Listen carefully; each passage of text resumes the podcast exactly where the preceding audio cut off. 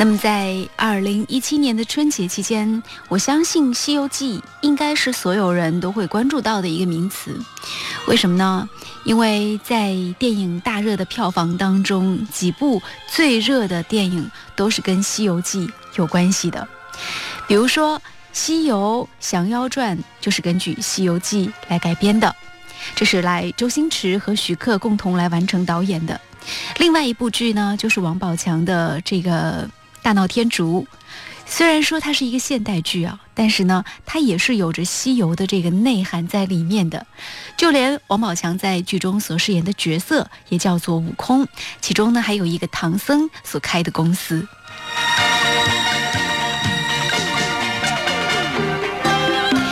所以今天在我们的新年的第一期节目当中呢，在我们的音乐会当中，我们想和大家来分享一下这些影视剧作品，同时呢，再让我们一起梦回西游。首先听到的是八十年代版本的《西游记》的片头音乐，会不会带给你很多的这种遐想呢？什么叫做经典呢？经典就是无论过了多少时间，它依然会穿越时空，然后不断的提醒我们，我们。最初的那份初心，还有我们的情怀跟梦想。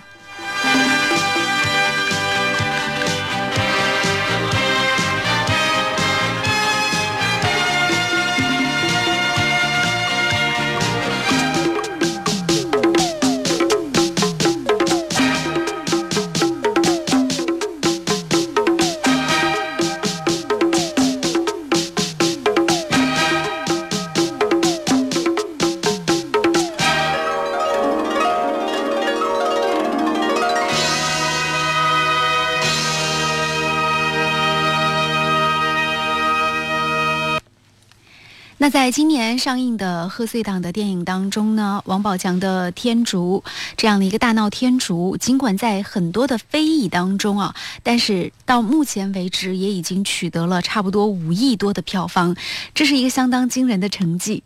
那大闹天竺讲的是一个什么样的故事呢？讲的是盛唐集团的总裁唐宗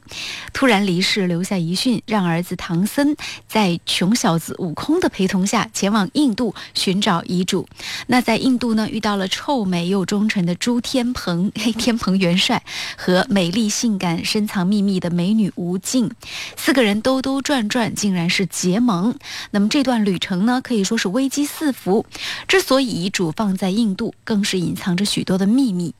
这部电影可以说呢，由光线传媒影业公司在发行的时候，然后由王宝强来指导的时候，其实他的编剧就会有各种各样的一些问题。有人说这是一个在编剧上完全都不及格的作品，但是它依然是会有很好的票房。为什么会有这么高的票房呢？我觉得其实很重要的一点就是中国人太喜欢《西游记》的故事了。那但凡那个故事它是跟《西游记》沾边，票房一般都还还不错。呃，虽然王宝强他好像没有念过很多年的书，但是王宝强是一个非常聪明的商人，他知道观众想看的是什么。在这个剧当中，尽管说他没有特别这种完整脉络的编剧，并且里面漏洞百出，但是呢，这部剧因为套了《西游记》的外壳，所以怎么拍都不会有过大的错。加之他又拍了有一百三十分钟，让人觉得在贺岁档的时候呢，有值回票价之。感，加之又加上那么多印度风情，我相信很多人在看八十年代那个八六版本的《西游记》的时候，都会对其中的，比如说《天竺少女》这首歌啊，还包括其中的来到印度之后的那种跳舞的桥段呐，等等，都会有非常深刻的印象。所以这次他拍摄的地点选择在了印度，既有这种性感的风情，同时呢又会有《西游记》的外壳，票房怎么会不火呢？嗯，尽管你会有很多很多的非议，但是无可厚非的是，在商业模式上，它依然是一部相当成功的作品。那说到《天竺少女》，接下来的时间当中，我们就来听听看这首歌吧。呃，这是一个翻唱版本的《天竺少女》啊。其实我自己个人最喜欢的，我们待会儿再听是李玲玉版本的《天竺少女》。我觉得八六年版本那个版本太好听了，但是。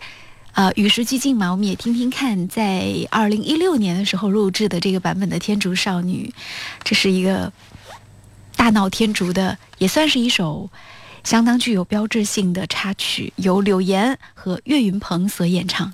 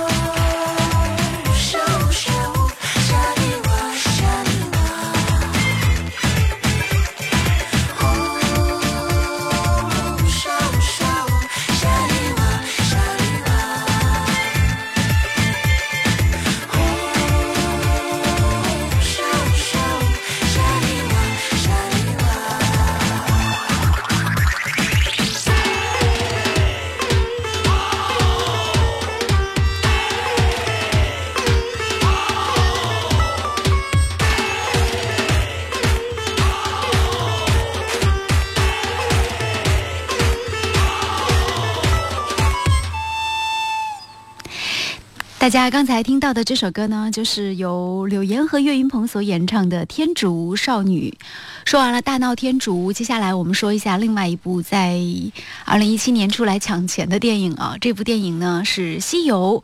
这个伏妖篇《西游记》伏妖篇是由浙江恒电影业公司、中国电影股份有限公司所出品的。由周星驰担任编剧、监制，由徐克来导演，由吴亦凡、林更新、姚晨、林允、张美娥所共同主演的一部电影。嗯，这个《西游伏妖篇》是我有看过的，它的篇幅比《大闹天竺》要短一点，一百零八分钟，所以很多人看完之后大呼不过瘾哦，乃至于说，大家很多人看到那个彩蛋的时候，还觉得说有一点点很有意思的感觉，因为会看到星爷，呃。它彩蛋出来的时候，如果我讲出来，会不会就不是彩蛋了呢？所以大家可以去看一下啊。呃，我就提醒大家一句，就是如果你在看《西游伏妖篇》，它是有彩蛋的，所以拜托大家最后那个五分钟也要看完。好，我就不剧透了。嗯，那这个《西游降魔篇》呢，它是我们在前两年看的一个故事，就是唐山这个唐僧啊。在感化杀死段小姐的，然后后来就是之后的一些故事。那伏妖篇讲的是伏妖的一个故事，依然讲的是唐僧师徒，然后呢西天取经，然后斩妖除魔的一个故事。师徒四个人在这个过程当中也是有各自的成长跟改变。这部剧有一个很有意思的地方是在于说他用的演员，他用到了吴亦凡。呃，吴亦凡去年的时候，我觉得吴亦凡二零一六年最重要的一个新闻是说他的片酬是一点二个亿，所以很多人觉得说啊，九零后都出来抢钱了，吴亦凡以代表，呃，所以让我也很好奇，说吴亦凡到底有多帅呢？我觉得《西游伏妖篇》选择吴亦凡来演唐僧，从客观上也证明了他还真的是蛮帅的。演唐僧应该是代表了一种审美情趣吧。从历代唐僧来看，都还是颜值很高的美男子。但是星爷所拍的这种《西游记》，会有一点点不一样的感觉，就是我们看到星爷所拍的所有版本的这种孙悟空。都和八十年代版本的孙悟空，包括和吴承恩他在原著当中所写的孙悟空有一些不太一样的地方，因为在原著当中的孙悟空还是蛮尊敬师傅的，而且没有什么太大的脾气对师傅。可是你在看这个《西游西游伏妖篇》的时候，包括之前的那个《西游呃降魔传》的时候，里面的这个孙悟空都好凶啊，就一棒子可以挥死你的这种感觉，嗯，所以。它更像是孙悟空会给我们留下的这种印象，就是他绝对是一个桀骜不驯、力大无穷，挥起棒子就直接会斩妖除魔的这样的一个形象，而并不是我们在八十年代当中看到那个孙悟空，嗯，看起来就更加的乖一些。不过，在这个剧中呢，我觉得他呃，周星驰他是沿用了就之前的老梗，所以很多歌曲都是沿用过来，比如说《一生所爱》，还有念经的那个文章的乖乖歌啊，等等等等，都会让人印象很深刻。呃，接下来的时间，我们也一起来听一听其中的一首歌曲。首先听到的是由谭晶跟吴亦凡所演唱的念经歌，这首歌的名字叫做《乖乖》。呃，好吧，周星驰能够把这样的一首歌啊，然后改编成一个念经歌，听起来也是蛮奇葩的。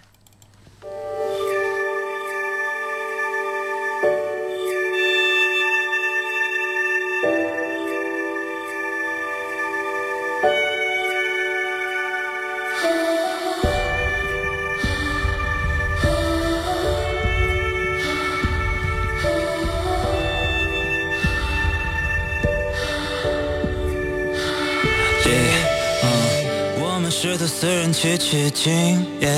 是否会有心灵感应呢？是否跟着徒弟说你不要想太多，我可以一直保护你们呢呢呢？孙悟空他每次都打妖怪，猪八戒每次问我会不会来，沙和尚他跟我说师傅又被妖精抓走，问我怎么办？我的如来神掌很厉害。但是低调，我不说佛祖，你给我超能力，让我去西天取经这故事，你想不想听？No No No，我的如来神掌很厉害，我们可以一起打妖怪，金箍棒了，沙和尚了，八戒胖了，师傅够了，请你乖乖做个善良小孩，你是我一生所爱。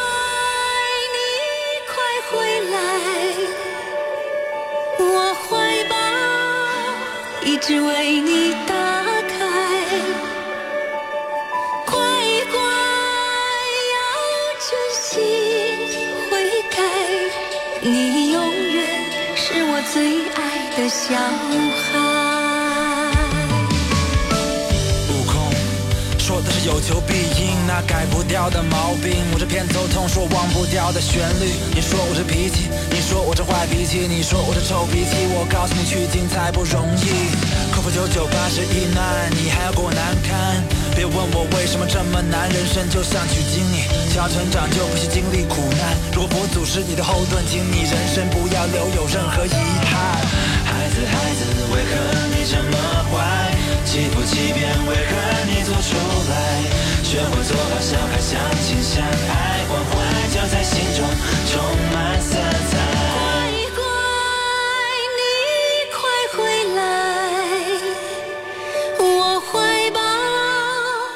只为你打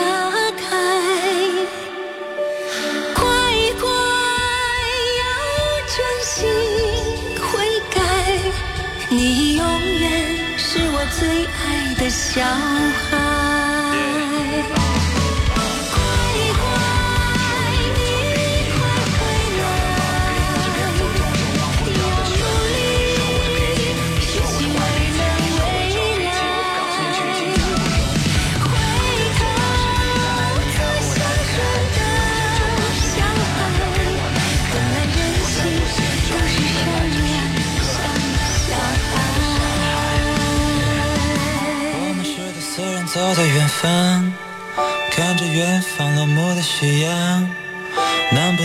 看到你，我不知道。这是谭晶跟吴亦凡合唱的一首歌《乖乖》，听多了谭晶唱大歌，第一次来听到谭晶跟吴亦凡来合作这样的一首歌曲。然后呢，加之谭晶的嗓音又是如此的民族唱法，所以听起来还是蛮奇怪的。我们现在处在一个什么样的时代呢？应该是，呃，各种各样的这种文化在交融的时代，而且各种各样的那种越民俗的东西，然后加上传统包装之后，就会越时尚的时代。所以你有什么样的这种传统把戏呢？都耍出来吧！在当今这个时代当中，一定会有人去不断的恶搞，然后也会恶搞到很多人都觉得，哎，听起来蛮有趣的。在很多人谈到周星驰的时候，就说到他演的很多《西游记》当中的电影，好吧？周星驰他的很多出名的电影，包括他自己早期演的《大话西游》，自己在里面演的孙悟空，都会让人觉得眼前一亮的感觉。嗯，但是。为什么说星爷的电影会这么的受到欢迎呢？我自己有一种个人的感觉，就是周星驰他真的还蛮会用演员的，而且他在片场特别会驾驭演员。所有的演员在他的这个电影当中就完全脱胎换骨。我给大家举个例子啊，林更新，他最早的时候在我印象当中出来是在《步步惊心》当中演那个十四阿哥，多么嫩的一个阿哥啊！然后他在里面跟刘诗诗搭档的时候，你会觉得这是一个温润如玉的男子。可是你再看林更新，他这次在就是《降妖传》当中的表现，他演的这个孙悟空，我可以讲，真的是要有多凶就有多凶，这八个字，真的是要有多凶就要有多凶，要有多拽就有多拽，要有多凶就有多凶。不信的话，你去看电影好了，因为。星爷他会让人完全进行一个彻底的这种爆发，包括就算你是个很做作的演员也没有关系啊。我举个例子，周星驰会让很多做作的演员都会找到自己的英雄用武之地啊。比如说，在我心目当中有一个演员，他是中国非常做作的一个演员，就是演那个，嗯，就是王，就是张雨绮。他演戏非常的做作，在我看来，可是他在星爷的电影当中，那种做作都会变成非常可爱的表现，还包括说，在周星驰的电影当中，你看到的那个姚晨的那个表演，嗯，也还蛮有趣的。你会发现，在。就是周星驰的电影当中放进去的那些人物，无论你是做作的也好，你还是那种圣母婊的感觉也好，他都能够很好的进行一个恰如其分的组合，所以我觉得他眼光还真的是蛮好的。嗯，好，刚才听到的那首歌呢，是由谭晶跟吴亦凡所合唱的《乖乖》，接下来我们要听到的是姚晨和林更新所演唱的一生所爱，呃，还有。还有还有还有，很重要一点啊，就是周星驰在演电影的时候，他喜欢让演员去打破传统来演。姚晨应该算是一个谐星了，对吧？因为他从《武林外传》出来的时候就是一个特别搞怪的形象，这次在里面让姚晨演的竟然是一个国师，一个国师。嗯，好吧，你会看到他有一些很做作的这种表现，但是尤其是那个花开，大家记得吗？突然很多人拿起花来了，所以。所以怎么讲？周星驰是一个永远不按常理出牌的一个导演，尽管用了无数遍的这种《西游记》的老梗，可是依然会让你看到这个老梗的时候，会有很多新意的感觉。这也是大家很期待他的电影改编的一个很重要的理由。即便是《西游记》，星爷的《西游记》也是不一样的《西游记》。来听《一生所爱》。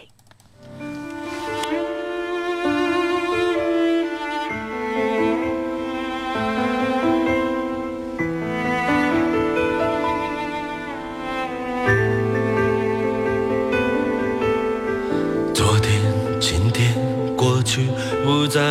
回来，红颜落下，色彩变苍白。从前直到现在，爱还在，远去等你漂泊。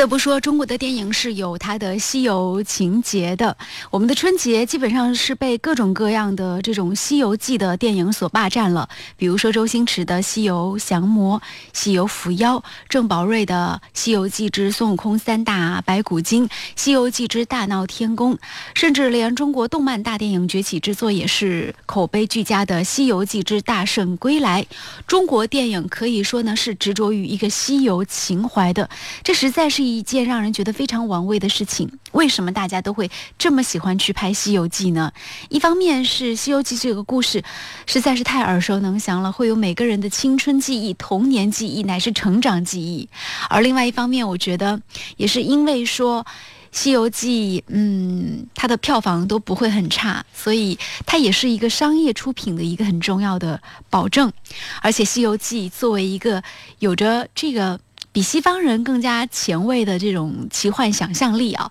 而且比西方出现的更早的怪兽啊，还有变形的想象啊，宏大的场面啊，在里面都会有，所以也让它变成了一个非常珍贵和稀缺的题材。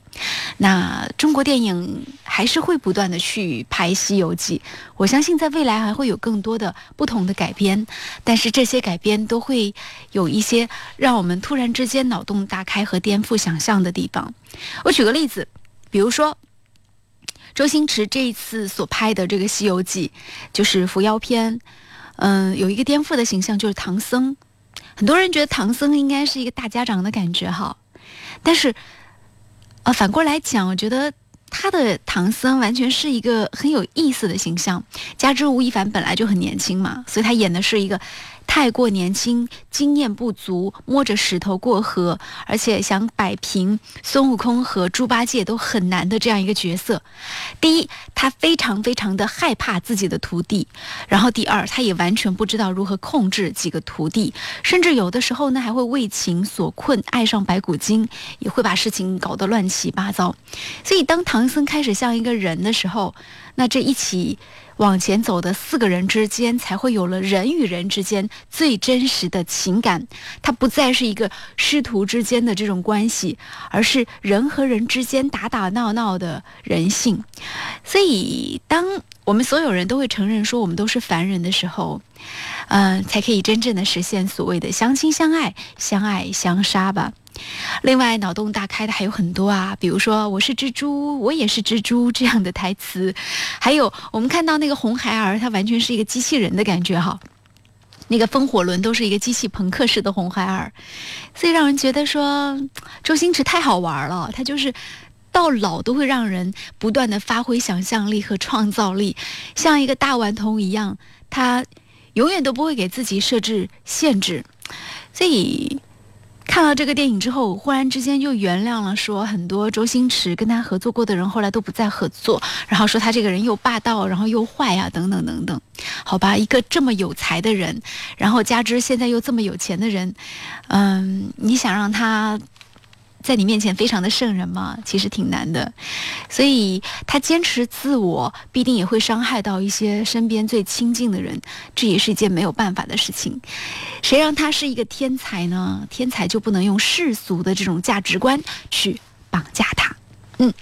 今天时间好像有点不够了，可是关于《西游记》还有好多话想讲啊。我今天看到一个新闻说，日本的这个二零二零年的这个奥运会使用的吉祥物啊，我们看到也是一个孙悟空的造型，可见整个亚洲都是喜欢《西游记》的，不仅仅是在咱们中国呀。你看那个里面出现的，虽然日本人说是《龙珠》当中的悟空的形象了，但是那不就是孙悟空的形象吗？说到中国文化的侵蚀，我们还看到那个特朗普总统，美国总统特朗普的，啊，应该是孙女还是外孙女吧？然后上传了视频，居然在里面用中文唱“新年好”，朗诵唐诗，让人觉得中国文化现在真的是在世界各国啊都是有一定的影响力的。《西游记》也是在我童年记忆当中非常喜欢的一个剧，我相信在未来还有期待看到更多的改编。我很喜欢里面的一个故事，就是女儿国。我觉得一直都没有拍得很酣畅，希望将来在大电影当中也能够将女女儿国和《西游记》当中其他的这种故事啊，能够做一个融合，也为为我们呈现一个不一样的唐僧，也许会有很颠覆的印象啊。好，那最后听一首什么歌呢？我们继续。哦，对我刚刚跟大家讲说要听一首这个最老版本的《天竺少女》的，我们下面听听李玲玉的这个版本。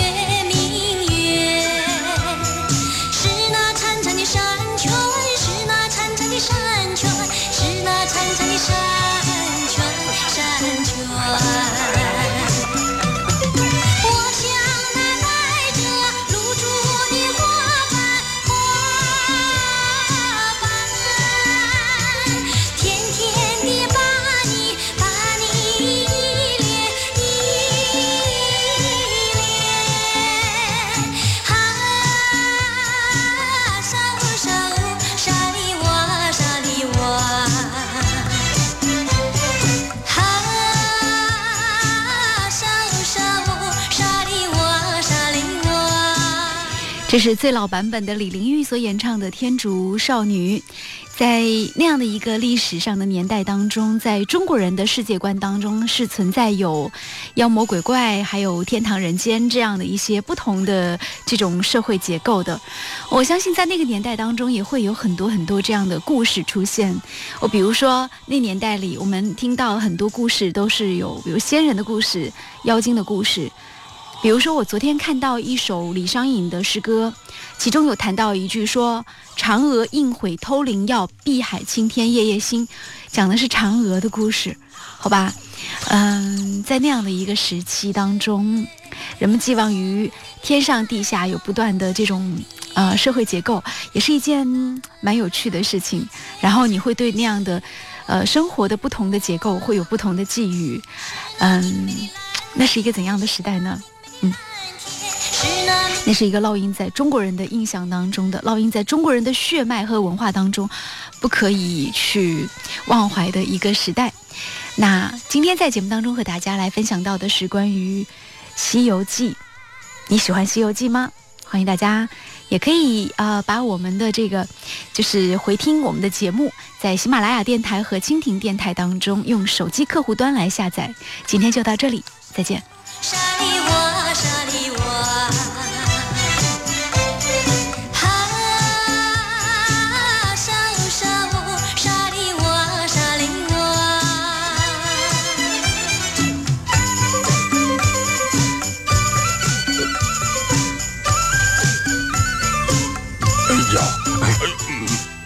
沙师弟那是师傅啊。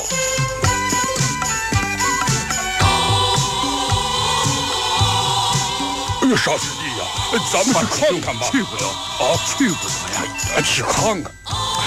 去看看吧，走走走。